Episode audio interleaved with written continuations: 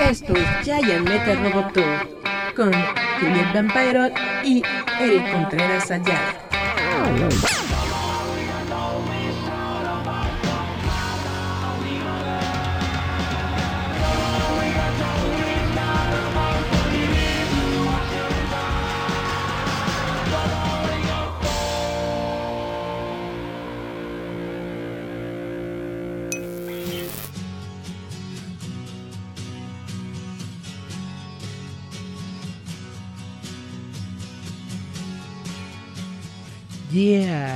Hola, ¿qué tal, chavos? Gracias por escucharnos una semana más. Esto es Giant Metal Roboto. Como siempre, yo soy Eric Contreras Ayala. Estoy aquí desde mi cuevita, encerrado en mi casita con esta pandemia del coronavirus. La verdad es que no, yo siempre estoy encerrado en mi casita, haya o no haya coronavirus. Pero gracias a todos ustedes por estar aquí, gracias por escucharnos. Y pues vamos a darle a esto que es nuestro programa Giant Metal Roboto. Antes de comenzar de lleno con las noticias que yo les quiero dar en el día de hoy, resulta que hace unas cuantas horas, hace un par de horas a lo mucho, recibí en mi casita un paquetito, nada más y nada menos que un regalito. Chu, chu, chu, chu, chu, chu, chu. Para la gente que nos está viendo en live stream de video, les puedo mostrar es una caja, bueno, una bolsita de cartón que me envió las personas de prensa de Ribbit TV. Y pues hay varias cosas chiditas, hay unos stickers, hay un cargador para el celular que no funciona en mi celular, hay un juego de lentes para celular que no le quedan a mi cel y cosas así. Hay tres objetos que yo creo que sí voy a ocupar. Que, bueno, aparte de la playera, para la gente que nos está viendo en el live stream, pueden chequear mi playera de Coyote Hills, que está muy chida. Y bueno, ahí es una plumita de Revit TV. Esto que está muy cool es una mole, es una moleskin, una de estas pla, eh, libretas mameluconas. Bueno, que todo, todo, todo mameluco con clase tiene una moleskin. Y ahora ya tengo yo una moleskin. Oh, wow. Nada más y nada menos que de Rivet TV Originals. Chan, chan, chan, chan, chan. Y esto que no, no acabo de entender qué es. Es como una... Pensé que era una funda para la moleskin, pero no. Es, creo yo que es una cartera porque tiene... Eh, sus, ¿cómo se dice? Lugarcitos en donde tú colocas tarjetas. Aquí. Y tiene una tarjeta del producto, pero busqué el sitio web y no encontré este producto en específico. Ahora, yo pienso que es una cartera y creo que de estas carteras que tienen protección contra clonación porque en la parte de atrás dice RFID Protection. Supongo que es eso. Supongo que es eso. Bueno, de todas formas, las cositas que vienen en esta caja están, muy padres, la verdad, están muy chidas. Sobre todo me encantó la playera porque la pedí XL y ajusta perfectamente para mi gordura. Y pues siempre quise tener una moleskin, ya, ya puedo ser mameluco como los demás y dibujar en mi moleskin. Oh, what you say. Pues sí. Y bueno, ustedes dirán cuánto cuánta fascinación por un paquetito que te llegó, ¿no? Y digo, no es mi primer paquete o regalo de prensa, pero sí es el primero que me llega a la puerta de mi casa y esto es precisamente por la pandemia que estamos viendo del coronavirus. Eh, de hecho, ellos tenían en esta semana un evento para presentar esta plataforma de Revit TV, pero obviamente el evento se canceló y en lugar de hacer la presentación a los medios, lo que están haciendo es enviar este paquete a la casa de todas las personas para que desde su casa pues lo disfruten. Y yo digo, si ellos se tomaron la molestia de enviarme un paquetito a mi casa, pues yo puedo tomarme la molestia, al menos un par de minutitos de mi tiempo, para hablarles a ustedes de lo que es Rivet TV, ¿no? Bueno, el interesante concepto de Rivet TV se fundamenta en una televisión participativa, en donde el público decide qué show de los que se ofrece, de los que ofrece la plataforma quieres ver. ¿Cómo funciona Rivet TV? Seleccionas, seleccionas uno de los shows que más te interese. Los pilotos los puedes ver de forma gratuita. Son tres shows originales que se llaman Coyote Hills, Fabric of Lies y La Leona. Netamente, Fabric of Lies y La Leona se me figuran como telenovelas gringas. El único show que he visto hasta el momento es Coyote Hills y Coyote Hills para mí, para mi gusto, es como un clon de Riverdale, es decir, es un drama estudiantil de chavitos de, prepa, una onda así, que se desarrolla en un pueblo el pueblo se llama Coyote Hills precisamente y el pueblo tiene como un misterio. No se muestra mucho en el piloto, pero hay un misterio en el pueblo. ¡Uh! ¡Qué mello, qué mello, qué mello! Y bueno, ¿qué pasa cuando te gusta uno de estos shows? Haces una oferta. ¿Qué es la oferta? La oferta es el precio que deseas pagar para que se complete la temporada del show que elegiste. Si la temporada obtiene los fondos, recibe los otros dos programas del paquete gratis. Mientras más alta sea tu oferta, menos fanáticos se necesitan. Solo se te cobra si la temporada se financia al precio de tu oferta o menos. Es decir, ¿cómo funciona esto de Revit TV? Yo lo entiendo como una variante de Kickstarter. Tú ves los trailers o ves los eh, episodios pilotos de cada uno de los shows, de los tres shows que tienen en esta plataforma, y tú decides si te gusta o no y si quisieras ver pues toda la temporada completa. Si te gusta, entonces le das clic y ahí hay una gama de, precios. Eh, todo está en dólares, pero es más o menos asequible. Ahorita el dolarito está como en unos 22 pesos mexicanos, una cosa así. Puedes tú hacer tu, tu propuesta desde eso, ¿no? Desde un dolarito, 2, 3, 5, hasta lo que se te dé la gana, ¿no? Y con eso y precisamente como si fuera una campaña de Kickstarter, va juntando dinero, va juntando, va juntando y cuando llega su meta, entonces se financia la temporada completa. Cuando se financia la temporada completa, obviamente a ti te llega la, notificación, te llega tu link para que puedas ver el, el show por el que pagaste, ¿no? Pero además, según te están diciendo aquí, si tu show se completa, ganas los otros dos aunque no hayas eh, votado, no le hayas dado dinerito a los otros dos shows, también los puedes ver. Entonces tienes tres shows por el precio de uno, ¿no? O por lo que fue tu oferta inicial. Lo cual me parece muy interesante. Es como televisión a la carta, en donde realmente las personas a las que va dirigido esto, el público objetivo, son los que pagan por ver lo que quieren ver. Ahora también, por supuesto, te piden que lo compartes, porque entre más lo compartas, más personas se enteran de que existe Revit TV, más personas le dan ofertar a algún show y obviamente de una manera mucho más rápida se puede llegar a su meta de concretar las temporadas, ¿no? Y bueno, se supone que eh, como en como en otros servicios, vuelvo a repetir como Kickstarter, como fondeadora, eh, ya no sé si funciona fondeadora, pero bueno, eh, cuando tú, cuando el show llega al 100% del precio que necesitan para producir toda la temporada, es entonces cuando te cobran y te cobran el, lo que tú hayas decidido aportar, ¿no? Si decidiste aportar un dólar, pues te cobran tu dólar, ahí está, toma. Y entonces tienes que esperar un, un tiempo, no, no dicen exactamente cuánto tiempo, pero obviamente tienen que comenzar la producción de la temporada te tienes que esperar a que se realice la producción y los episodios los van sacando a medida que se van produciendo. Es decir, no es como en Netflix que te sueltan toda la temporada de jalón, ¿no? Sino que dicen, ya producimos el episodio 2, aquí está, ¿no? Y entonces ya vas y ves el episodio 2. Y luego te esperas tantito y sale el episodio 3 y así, bla, bla, bla, bla, hasta que veas la temporada completa, que no sé de cuántos episodios tengan. Yo supongo que un estándar como de 8 o 10 episodios ha de ser la la norma o lo rutinario de este servicio. Me llama mucho la atención, me parece muy interesante la propuesta. Yo realmente no soy muy fanático de las bueno, de estos dramas.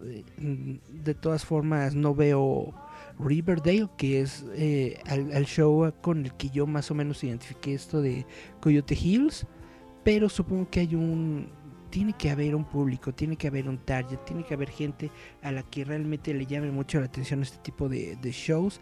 Realmente espero que le vaya bien porque si le va bien pueden llegar a producir otras cosas, pueden llegar a producir mucho más contenido y siempre es bueno, siempre es bienvenida la variedad dentro de nuestros servicios de streaming. Entonces ya lo saben, chavitos, es Ribbit TV, ribbittv.com. Si no estoy equivocado, déjenme checar la, la dirección. Chun, chun, aquí la tengo en mis notas, debe ser, sí, ribbittv.com. Pueden checar eh, de qué se trata Ribbit en nuestra página de roboto.mx. Bueno, pues ya gracias por los regalitos, gracias por todo y ya los mencionamos un ratito. Y ahora vamos a lo que te tuje, chencha. Yeah, vamos a comenzar a hablar sobre las noticias ñoñas de la semana. Pues eh, no sé si les platiqué la semana pasada, probablemente sí. Hay una, hay ahorita algo que se traen tanto Marvel como DC Comics. En el cómic de Thor aparecen unos paneles eh, personajes de DC Comics. No como tal, pero hagan de cuenta que aparece literalmente Metrópolis y aparece el, borrón de Superman. O aparece el borrón también de, la velocidad de Flash, ¿no? Y hablan de un mundo con dioses, en donde existe el, el dios de la esperanza, el dios de la velocidad y el dios de la oscuridad. Obviamente están hablando de de, Flash, de Batman, de Superman.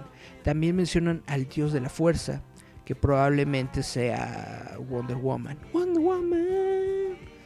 Y en los cómics de, de DC, en el último cómic de Doomsday Clock, mencionan precisamente a Thor.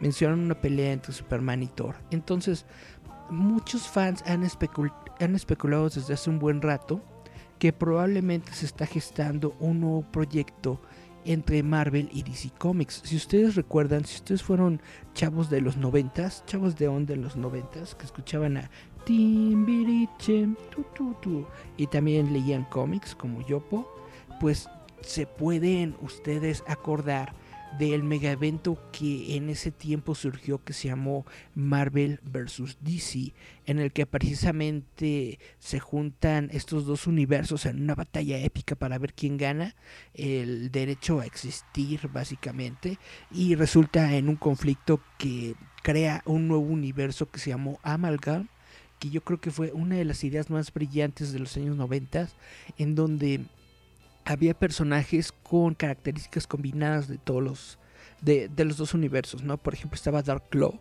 que era Wolverine combinado con Batman. Estaba muy chido. Es de esas cosas raras que ocurrieron en los noventas, pero a diferencia de todas las cosas raras que ocurrieron en las noventas, esta sí estuvo chida. Es algo muy padre. Y resulta que, como lo que le estaba comentando, de que hay algunos señales o teasers que han aparecido en los cómics, muchos fans creen que un nuevo proyecto entre DC Comics y Marvel pues está, se está planeando, está en el caldero, está en el, en el hornito, ¿no? Así a, baja temperatura, esperando a que, a que suelte juguito.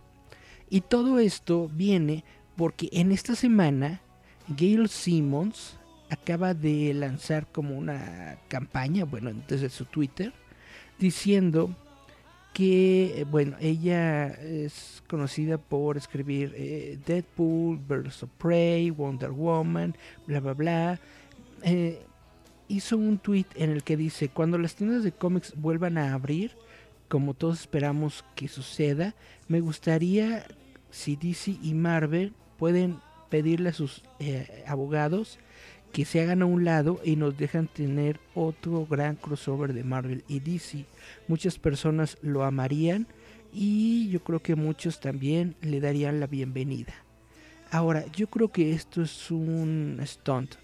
Yo creo que esto ya está planeado. Yo creo que este proyecto de crossover entre Marvel y DC Comics ya estaba planeado, ya estaba listo, prácticamente ya está, hasta lo, lo han comenzado a dibujar y estas semillas del crossover yo supongo que nos las iban a comenzar a lanzar en las próximas publicaciones, pero si ustedes no saben, Diamond Comics, que es la más grande distribuidora de cómics, eh, eh, vaya de Norteamérica, y que ellos son los que distribuyen a las grandes editoriales como Marvel Comics, como DC Comics, como Image, como IDW, pues anunció en esta semana que iban a cerrar su servicio porque ya no podían darlo.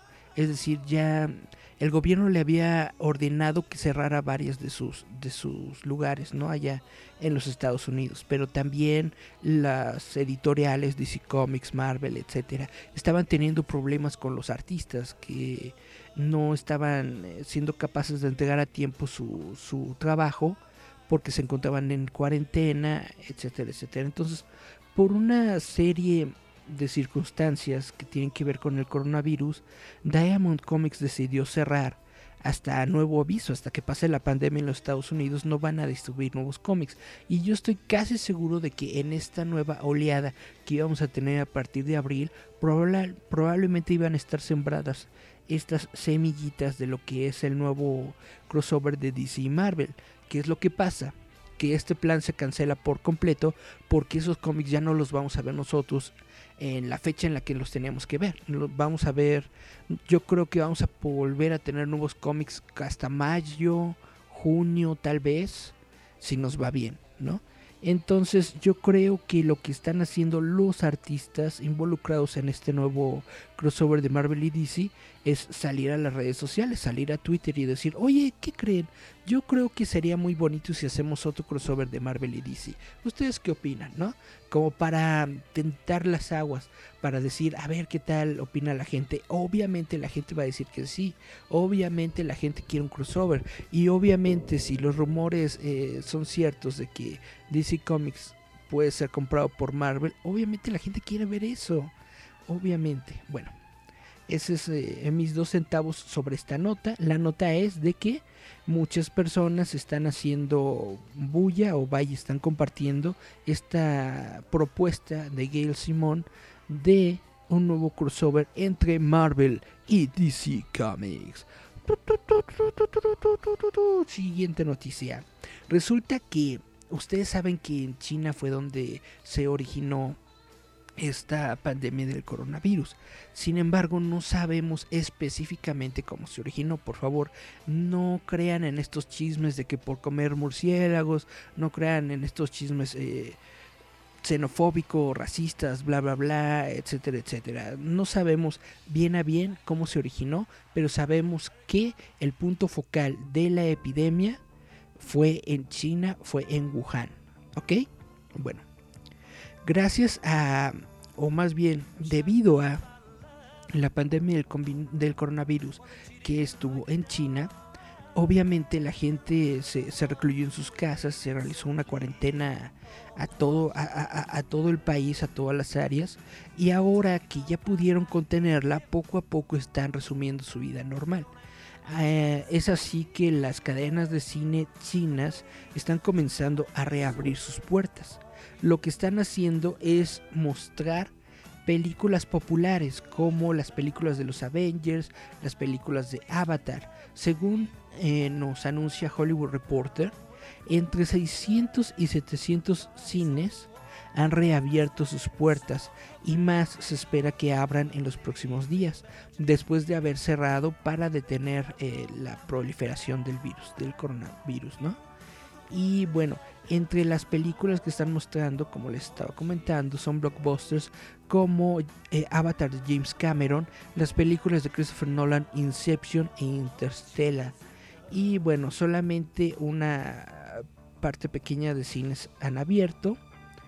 Pero vaya, ya están comenzando a regresar a la vida normal, que eso es siempre algo muy bueno y la manera en la que están haciéndolo pues es tratando de hacer que de nuevo se llenen las salas de cine utilizando películas viejitas pero comprobadas, las viejitas pero bonitas. Si tú eres chinito, vete al cine para poder ver Avengers Infinity War de nuevo. Yeah, yeah, yeah. Y bueno, también un rumor que circuló durante estos días era de que probablemente Wonder Woman iba a salir directamente a digital. Es algo que estaban planteando, que estaban discutiendo los ejecutivos de Warner, pero de pronto salió al vaya al público se dio a conocer y toda la gente empezó a especular. No que sí que no sé qué que bla bla bla que etcétera etcétera que las cadenas de, de cine. Ay miren. No sé cómo le hice pero esta pluma tiene luz. Oh qué chido. Ni idea de cómo lo activé. Bueno resulta que es un chisme que, se permeó a la opinión pública cuando otros medios comenzaron a verlo, ¿no? Y decir, ah, estaría muy chido que las películas salieran directamente a digital. Obviamente esto no va a ocurrir porque para una película como Wonder Woman, no, Wonder Woman en IMAX, dice Marcos Cruz. Pues sí, la iban a pasar en IMAX, espero, esperemos que la, que la sigan contemplando en el en el formato IMAX. Eh, como le estaba diciendo, una película como Wonder Woman cuesta miles de millones de dólares. Cuesta, bueno, cuesta una buena lana, ¿no? Ah, pon tú, 80 millones de dólares. Para que recuperen esos 80 millones de dólares, tienen que poner la película, vaya, tienen que convencer a mucha gente de darles dinero. Y hasta el momento la manera más sencilla de convencer a la gente de que le den dinero a las distribuidoras por sus películas es invitarlas al cine. Ponen un montón de sillitas en las salas de cine, a cada peladito que va le cobran 20 pesos, bueno, no, ya está carísimo el cine, está como en 100 pesos, ¿no? Pon tú 100 pesos, ¿no? A cada pelado que va a la sala de cine.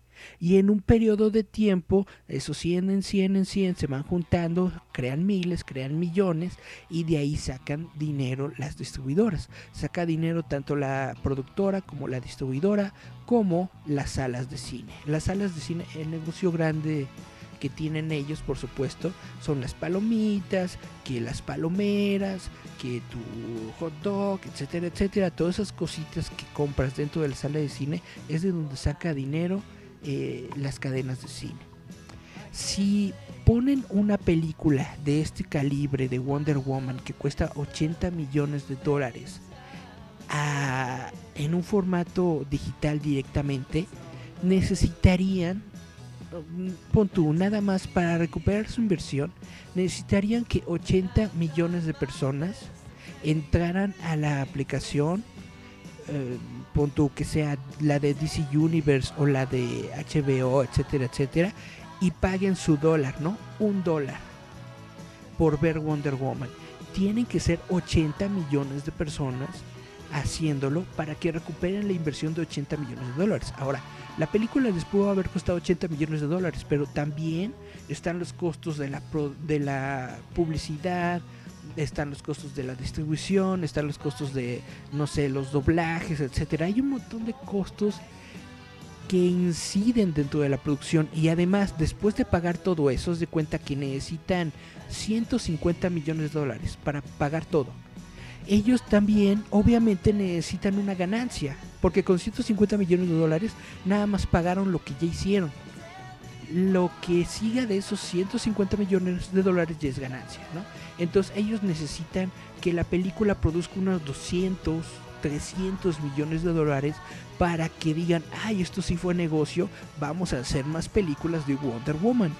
Y esto es muy difícil que lo recuperen en una plataforma digital. Al menos en, eh, en el esquema que nosotros tenemos de una plataforma digital es algo muy difícil. Ahora, yo les eh, comento sobre HBO Plus y sobre Disney Universe porque esas son las plataformas de Marvel. Obviamente, ellos no van a poner a Wonder Woman en Netflix. ¿Por qué?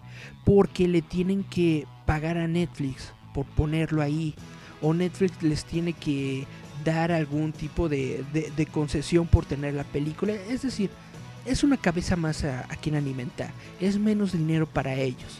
Lo más, eh, lo más idóneo o lo que yo pienso que es más lógico es si tienes una película digital, la subes en tu propia plataforma digital, no la subes en la del tercero. Total, que como les estoy comentando, esto es algo que estaban planeando, esto es algo que se estaban eh, discutiendo en los estudios Marvel, pero que ya se decidió que no, que no lo van a hacer así. Lo que decidieron fue postergar la película. Ahora bien, lo que sí están haciendo los estudios en estos momentos es adelantar la salida a digital que tienen todas estas películas. Normalmente cuando nosotros vemos una película en el cine, nos tenemos que esperar como unos 6 meses, más o menos 6 a 7 meses, para que podamos verla ya en, formato local, ¿no? Es decir, en tu, en tu DVD, en tu Blu-ray o en tu formato digital, ¿no? De cualquier plataforma que utilices son más o menos de 6 meses a 7 meses, casi hasta un año, ¿no? En la que nosotros podemos tener la película en formato digital. Esta se le llama ventana de, de apertura, que es la que tienen los cines para poder proyectar la película. Es decir, ellos tienen la exclusividad de tener la película Pon de Wonder Woman por tres meses. En esos tres meses la pueden poner en la sala de cines que se les dé la gana, ¿no? Cuantas veces ellos quieran. Y con ello generan dinero. Ya después de esos tres meses sale la productora y dice voy a poner mi película en digital, se la voy a vender directamente al público. Que esto también por supuesto que origina ganancias para los estudios, pero son de todas formas ganancias más conservadoras. A menos que sea una muy buena película como Avengers Infinity Infinity War, cosas así, que realmente produjeron ventas muy grandes de, de, sus Blu-rays y de todo esto, pues sí obtienen una ganancia significativa, pero otras películas no. ¿A qué viene todo esto? Que Universal Pictures decidió sacar la película de Trolls 2, la secuela de Trolls, en digital. Dijo que la iba a sacar en cines y en digital el mismo día. Pero todos nosotros sabemos que esto no va a ocurrir porque las salas de cine están cerradas. Entonces va a salir directamente a digital. Muchas cadenas de cine están emperradas, dicen, no, ¿cómo va a ser? Nos están quitando nuestras ganancias, etcétera, etcétera, bla, bla, bla. Yo no sé por qué se pelean por una película como Trolls. No creo que sea... Bueno, la primera película de Trolls generó suficientes ganancias como para que hagan la, secuela, ¿no? Pero así que digas, uy, bárbaro, eh, billones de dólares, obviamente no creo que, sea la ganancia de la película de Trolls. Sin embargo, pues muchas... Cuando, cuando vieron el ejemplo de Universal de que van a sacar directamente a digital la película de Trolls, muchos estudios dijeron, ajá, ajá, así recupera un poco de dinero. Por ejemplo, la película de Bloodshot no es un secreto que la película de Bloodshot a muchas personas no les gustó y no fue el gran éxito de taquilla. No es un secreto, todo el mundo lo sabemos. De hecho, ¿quiénes de ustedes? A ver, levanten la manita quien haya visto Bloodshot. Yo supongo que nadie o algunos o en pirata, para ser, para ser francos, ¿no? Entonces lo que dijo el estudio, ah bueno, la voy a sacar en digital. Y de hecho una versión digital ya existe y por eso ya los piratas ya tienen Bloodshot pues en versión digital así HD y toda la onda, no Ultra HD, bla bla bla bla bla. Otra película que fue así igualita fue El Hombre Invisible. El Hombre Invisible se estrenó también en, en este mes, si no estoy yo equivocado, a finales de febrero, principios de marzo, una onda así, ¿no? La película también ya está en digital y obviamente también los piratas ya están. Y este es otro aspecto del que quiero hablar, de que la piratería está muy cañona. Cuando tú tienes una película y la subes a digital, siempre hay personas que van a encontrar la manera de sacar los archivos y poder tenerlos disponibles. Entonces, en cuando tú tienes un, un lanzamiento digital, sabes que esa película ya está con los piratas. Y cuando la película ya está con los piratas, pierdes una buena cantidad de tu público objetivo. Porque muchas personas que quieren ver tu película dicen, ay, pues está en pirata, ¿para qué la compro en, no sé, en 100 pesos con el Cinepolis Click, ¿no? Si ya la puedo tener en Ultra HD 2K XXXX de mi pirata de confianza. Y tienen mucha razón, es como con el Mandalorian. El servicio de Disney Plus no llega a México, entonces ¿cómo diablos vamos a ver el Mandaloriano? Tiene que ser forzosamente, nos obligan a los, a los latinos a incurrir en la piratería. Por eso también Disney anunció ahorita que con estas ondas del coronavirus van a abrirse a la posibilidad de que Disney Plus llegue a Latinoamérica antes de lo que tenían planeado. En lugar de que estrenen la plataforma hasta diciembre, quieren aprovechar a todas las personas que están ahorita en sus casas, sacar un poco de dinero de ahí y entonces van a sacar la plataforma de Disney Plus pronto. No han especificado una fecha, pero pronto yo supongo que en los próximos dos meses, a lo mucho. Es lo que yo estoy pensando.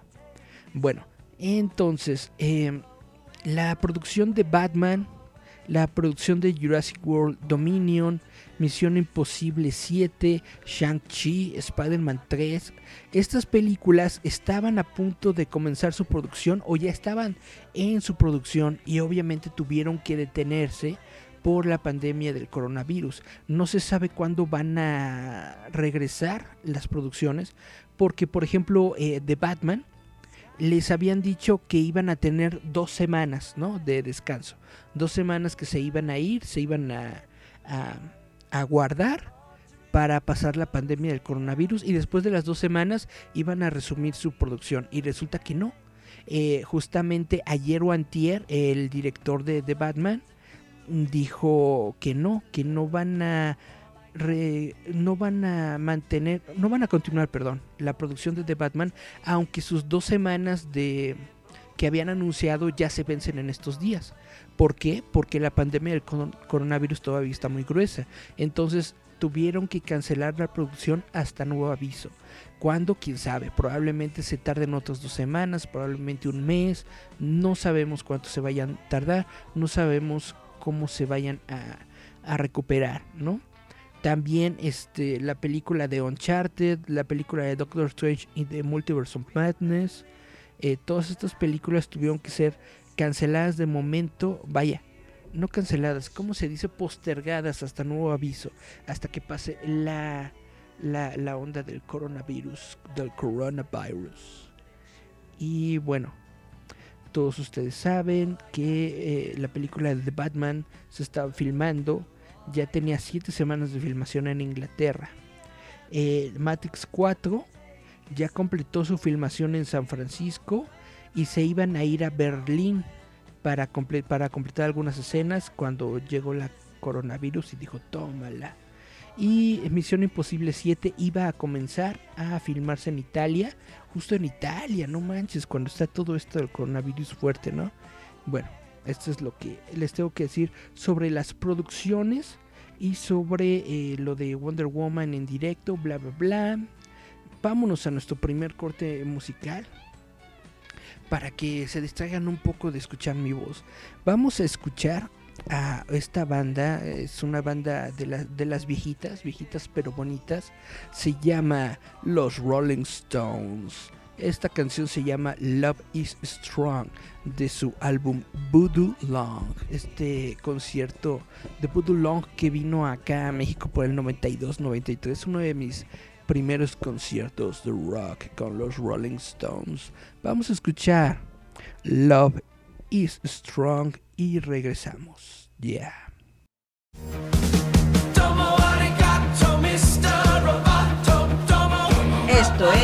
Es Giant Metal Roboto. so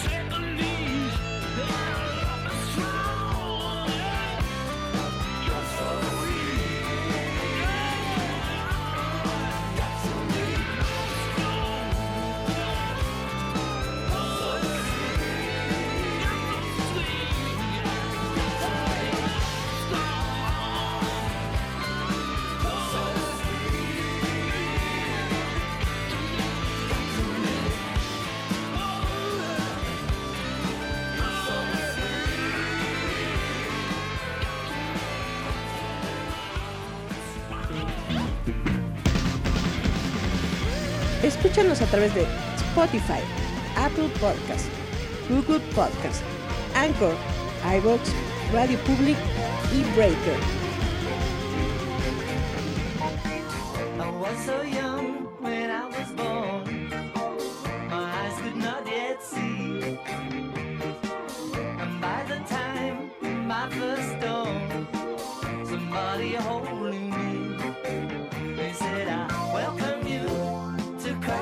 Yeah, esto es Giant Metal Roboto. Gracias por estar con nosotros.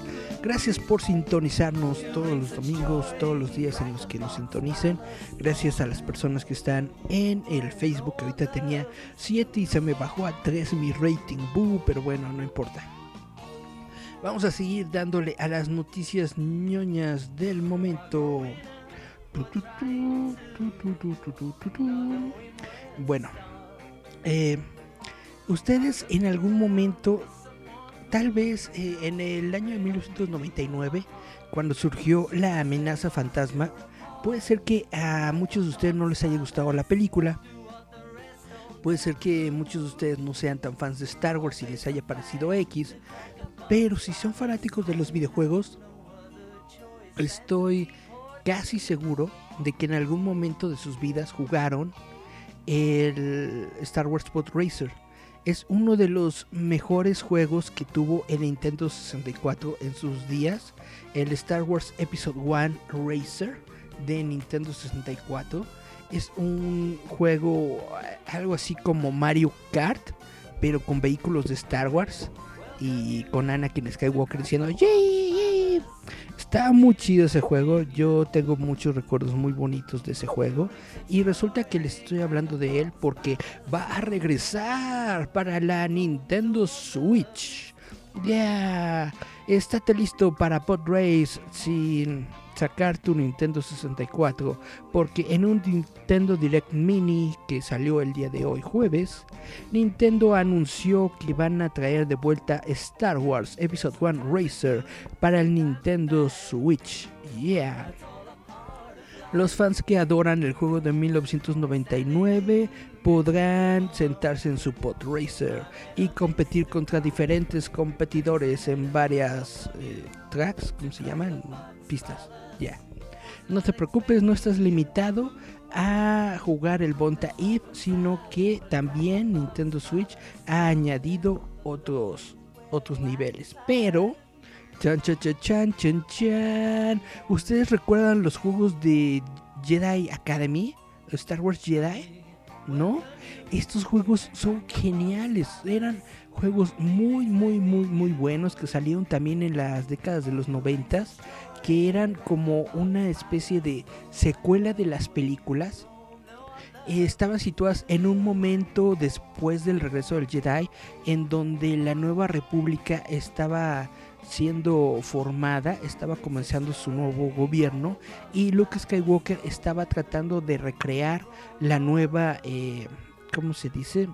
Templo Jedi, la nueva Academia Jedi, perdón. Y justamente Nintendo Switch ha añadido el juego de Star Wars Jedi Knight Jedi Academy. Uh, Star Wars Jedi Knight Jedi Academy. Si realmente eres fan de Star Wars y realmente eres fan de los videojuegos clásicos de Star Wars, este, esta noticia te va a parecer un notición. No, no, no, no, no, no, no. Todos los ambos títulos han estado disponibles para Steam desde hace mucho tiempo, pero esta es la primera vez que están disponibles para la consola popular de Switch. Yo tengo que decir que netamente estos dos juegos los tengo en mi cuenta de Steam, los tengo disponibles, son muy buenos juegos, se los recomiendo mucho. Ahora, eh, el juego de Pod Racing tiene el récord Guinness de ser el juego de sci-fi más vendido de toda la historia. Oh my god.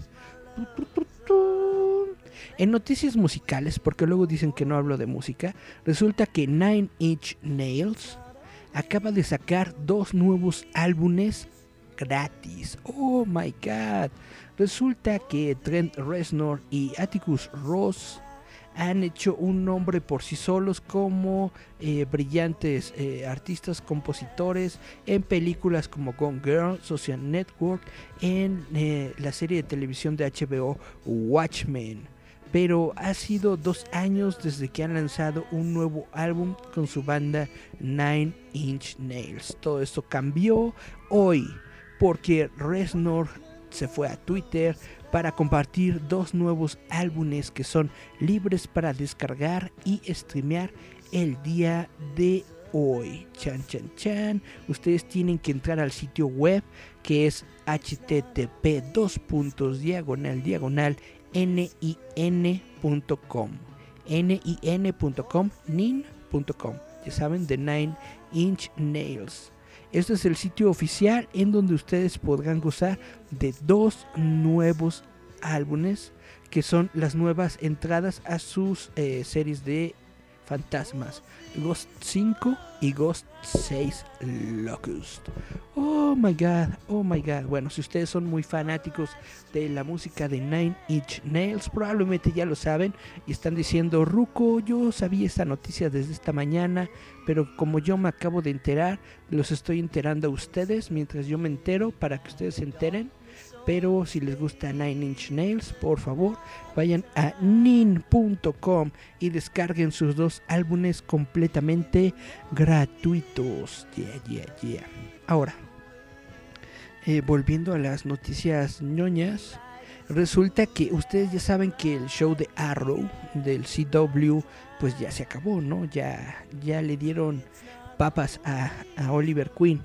Pues resulta que eh, según está comentando Mark Guggenheim, que es uno de los productores del show, dice que en el final original del show de Arrow estaba planeado para mostrar que Oliver Queen inspiraba a Batman. Tum, tum, tum, tum. En el programa Fake Nerd Podcast invitaron a Guggenheim para hablar de las series y justamente aquí dijo de que en el programa original, como estaba planeado, ibas a ver que era diferente y por qué es diferente. Siempre te he mostrado el final con la muerte de Oliver, pero la muerte de Oliver no es el final final.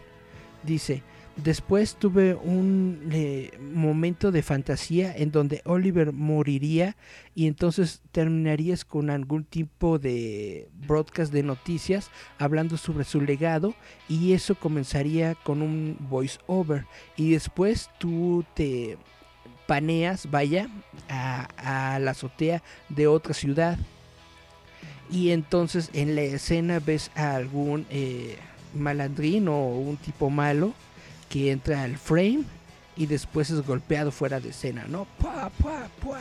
Y entonces ves unas botas negras que llegan enfrente de él y puede escucharse la capa, ¿no? Y un, eh, y un voiceover que dice, Oliver Queen inspiró a una generación de vigilantes. ¡Ah! La explicación obviamente era de que el show iba a terminar introduciéndonos. Obviamente no terminó así. ¿Por qué? Porque CW decidió sacar el show de Batwoman antes del final de Arrow y obviamente en el show de Batwoman nos dan otra versión de Batman en donde Batman ya existe, entonces no puede ser que Oliver Queen hubiera eh, sido la inspiración de Batman, pero bueno, este era el final que tenía concebido Mark Guggenheim para la serie de Arrow. ¿Ustedes qué opinan, chavos? ¿Les hubiera gustado este final? En donde Oliver Queen hubiera sido la inspiración de Batman. Oh. Déjenme sus comentarios. Y bueno, para terminar les voy a hablar sobre Umbrella Academy. El productor de Umbrella Academy dice que la temporada 2 aún se mantiene en producción a pesar del coronavirus. ¡Oh! Ellos son de los que dicen, toma la coronavirus y yo mantengo porque me mantengo. Y dicen, Umbrella Academy, dice, el productor de Umbrella Academy dice que la temporada 2 se mantiene a pesar de los eh, encerrones del coronavirus. Steve Blackman posteó una imagen de él y todo el crew editando un episodio en Instagram. Dice que están manteniendo su distancia, pero aún están tratando de finalizar el show. La filmación se terminó el año pasado, a finales del año pasado. Eso significa que lo único que ellos están haciendo es realizar la postproducción. Esto no involucra que las personas tengan forzosamente que estar en el mismo cuarto y bla bla bla, ¿no? Entonces realmente pueden hacer la edición y pueden hacer el trabajo del show sin tantos problemas. Entonces, em, el, el equipo está trabajando en esto. Eh, Netflix decidirá decirle a los fans cuándo sale la temporada 2. De momento, todos están trabajando en ello y parece que todo va de acuerdo a los planes y Umbrella Academy temporada 2 va a salir muy pronto. Y eh, con esta noticia dice que bueno que Arrow no terminó así, sería ilógico. Pues, pero sería bonito, ¿no? Ver a Batman. Aunque realmente fue más bonito ver a Batman en Batwoman, pero hubiera sido aún triple de bonito tener a Batman solito en su propia serie sin tener que recurrir a otro héroe. Tiene usted toda la razón, Mr. 3D Mantium, saludos. Y bueno, eh, recordando aquellos ayeres de la infancia, vamos a escuchar al señor George Harrison con esta canción que escribió cuando se separaron los Beatles. La canción se llama When We Were Fab. Vamos a escuchar esta rola. Gracias por escucharme una semana más. Esto fue Jaya Metal Roboto. Quédense en casa, cuídense si pueden. Si no pueden, pues traten de mantener su sana distancia con, el, con los demás. Díganle, ábranse, ábranse perras. Y ya saben, lávense sus manitas. Tengan precaución no toquen el, el- el tubo del, del metro así nada más, este, pongan una servilletita aunque les digan payasos, ya saben, manténganse siempre ah, sanos y salvos, mantengan su salud porque es lo único que tenemos. Gracias a todos por escuchar el show, los dejo con George Harrison. Bye bye bye. Estás escuchando Giant Metal Roboto.